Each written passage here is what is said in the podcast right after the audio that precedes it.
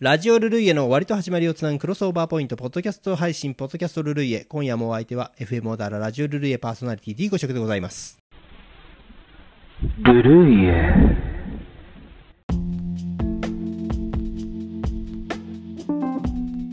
先日7月17日放送のラジオルールイお聞きくださいました皆様お聞きくださいましてありがとうございました。オープニングトークはセミの声の話をさせていただきました。やっぱサイケの夏、日本の夏ということで我々の番組ラジオルルイエの季節といえば夏というわけでね、やっぱり夏が好きという私ね、この D 公職、やっぱ GS はね、海、太陽、星、渚、夕日とこの夏を連想させる語彙のオンパレードでありますし、ね、またエレキサウンドといえばもう季節は夏と、もうガレージサイケに夏のイメージついて回るのはね、もうディック・デイルとかアストロノーズに代表されるサーフインスト時代の血脈をね、この GS が引き継いでるからなのかななんて思ったりするわけですけども、もちろんね、そういうものもね、寺内武のギターサウンドにはあるわけです。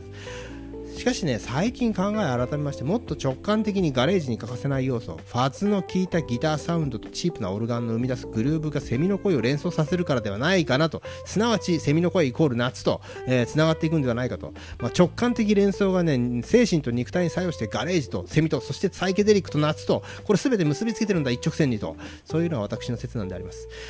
セミの声、ね、えー、日本のセミは全部で32種類ありまして鳴いてるのは全てオスでございます。求愛のためにメスを呼ぶセミの声。これよくよく聞いてみますとねいつも同じではないことに気がつく方いると思います、えー、いつもねこのまあ何ですかこの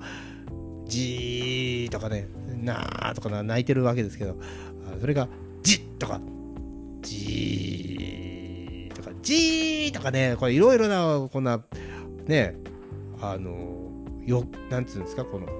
調子があるっていうこと、うん、これがね、えー、気づかれるんじゃないかな。同じ調子の繰り返しの場合もありますよね。ミーンミンミンミンこのずっと繰り返し。そういうイメージが多いと思いますけどね。これは速いピッチの時もあるわけですよ。それから鋭い人鳴きね、えー、そういったようなねこれらは実は8種類に分けられております。分類されております。それがねそれぞれ会話のように意味があるっていうんですよね。日本のセミは全部で、まあ、32種類なわけですけどね、えー、その鳴いてるのは全てオスということは、えーまあ、皆さんご存知の通り。これなんでないオスが鳴いてるのかそれは求愛のためなんですね。メスを呼ぶ声なんです、えー、もうそのメスメスをこのその声で、呼んでるわけですね。でこれはね本鳴きと言って、まあ、同じ調子でね、えー、メスを呼んでるわけです。同じ調子を繰り返す鳴き声。これはもうそれそれそれなんですね。求愛のためのあの声なんです。でメスが近くに飛んでくると。そうするとメスの近くにねオスの方からじりじりじりじりこう接近していくわけですよね。鳴きながらねこの時のね鳴き声のピッチが上がってくるわけです。それで交尾の合図となるこれをね誘い鳴きというんだそうです。ところがね別のオスが俺も俺もとそこに寄ってくる。そこでねオスのね他のオスたちにこの牽制するためにこっち来んなっていうで強い短い声で鳴く。これを呼び交わしというんだそうで。でオスたちもメスをめぐっての必死の奪い合いをしているわけでありまして、まあ、そのね本鳴きをしているオスのそばでチャチャを入れるような相づち別名妨害音なんて呼んでるんですけどそういうのがあって、まあ、他にもね、えー、人や鳥に捕まった時の悲鳴ってあのありますねギャーみたいなやつですよね。それから、えー、本泣きを休憩してポツンと落とす暇泣きこれもちょっとありますよね。特にねあのずっと泣いてたのがあの一泣きして終わっちゃうやつ。あれだと思うんですけどね。であの同じ場所で本泣きを2回以上するときにね単感覚でつなぐつなぎっていうのがあります。そして8つ目はとても小さな声で鳴くつぶやきというわけでね、まあ、セミの声一つとっても奥が大変奥が深いわけであります。さあ今日もリスナー様のメッセージまあね、えー、紹介していきましょう。日本の夏サーフガレージの夏というのはねもういつもご存知、ラジオルルイエリスナーガリツー先生の、えー、お言葉でございます。もうねガリツー先生今回のねツイートももう本当にレアな写真とそしてなんかこのまあこうなんつうか画像をいつもねツイッターに貼り貼りながら実況してくれるんですよね。これがすごくなんかこれイメージをつかみやすくて本当に感謝してます。やっぱりねもうリスナーの皆様あってのラジオルルイエ特にこういうね番組になんかこう資料提供というか、えー、協力してくれるみんなこの GS 時代の音楽をみんなで勉強しようっていうあの気持ちが一つになって、えー、ツイッターにこのなんかこうものすごい膨らみが出てくるっていうのはね楽しんでます毎週私ね。それから、えーセミに詳しくなる夏休み大人科学相談室というのは、えー、ゆうかっこ求む水分さんへへもうありがとうございます。大人科学相談室ってねいいですね。あのもしねルルイエが終わったら次の番組はこの夏休み大人科学相談室っていう番組にしたいと思います。それからうーんとピロハル A さん。確かにファズサウンドはセミの声に近いものがあるなーってそうでしょ全く本当にそう思うんですよね。これ絶対もっとね分析したらねもっとわかると思うんだよね。で私の考えではすごく人間の耳って性能がいいんであの本当それを感じてると思うんだよね。あのちゃんとこれちょっとちょっと僕はそこまでできないんでやれやってないけどもあのセミの声を収録してちゃんとサンプリングしてそれをこの周波数とかあの視覚化してデータ化してそれでファズサウンドとこの比べたらなんかこのものすごく近い部分にあると僕は思います本当に、うん、それからあヒーローゆうきさんのねメッセージいつもありがとうございます。お疲れ様でした。今夜は今夜の選曲はファズを聴かせ選曲ということで時間が過ぎるのものすごく早く感じました。あやっぱりねこれ本当このやっぱり気持ちよさがね乗ってくるとものすごい時間早く感じますよね。ありがとうございます、えー、同じ気持ちになってくれるのは本当嬉しいな。オープニングトークはオスセミの鳴き声が繁殖の駆け引きという話でした。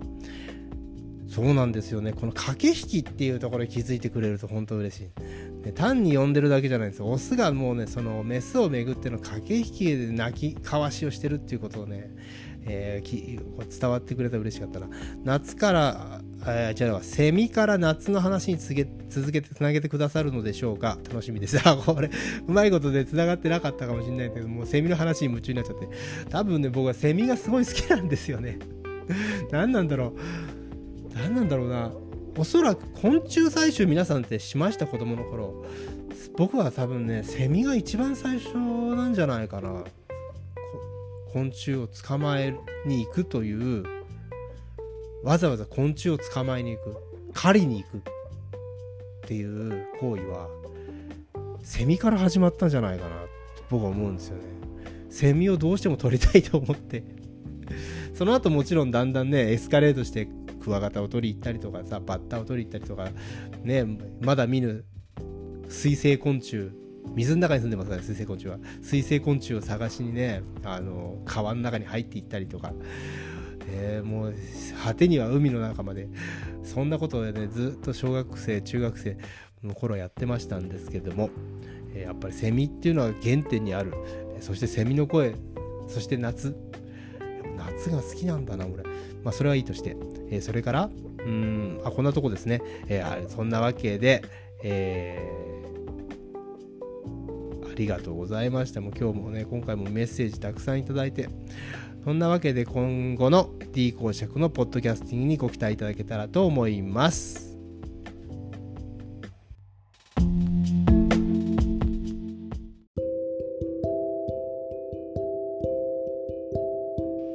さて、次回放送のラジオルルイエ使用楽曲をお知らせします。アウトキャストで Let's Go on the Beach The Van Dogs 熱い砂ズーニーブー Hold on 同じくズーニーブー白いサンゴ礁 The Golden Cups Hey Joe Ox Hello I love you The Spiders Summer Girl の7曲を紹介します。以上の楽曲に興味のある方は、ラジオルルイエの放送をお聴きください。放送は2022年7月24日。日曜日夜21時放送です。再放送は2022年7月25日、月曜日の夜24時。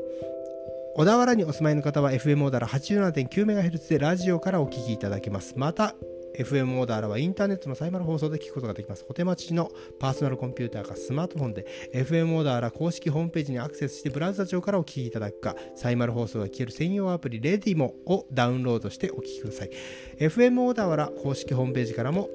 レディモのダウンロードのページにリンクが貼ってございます。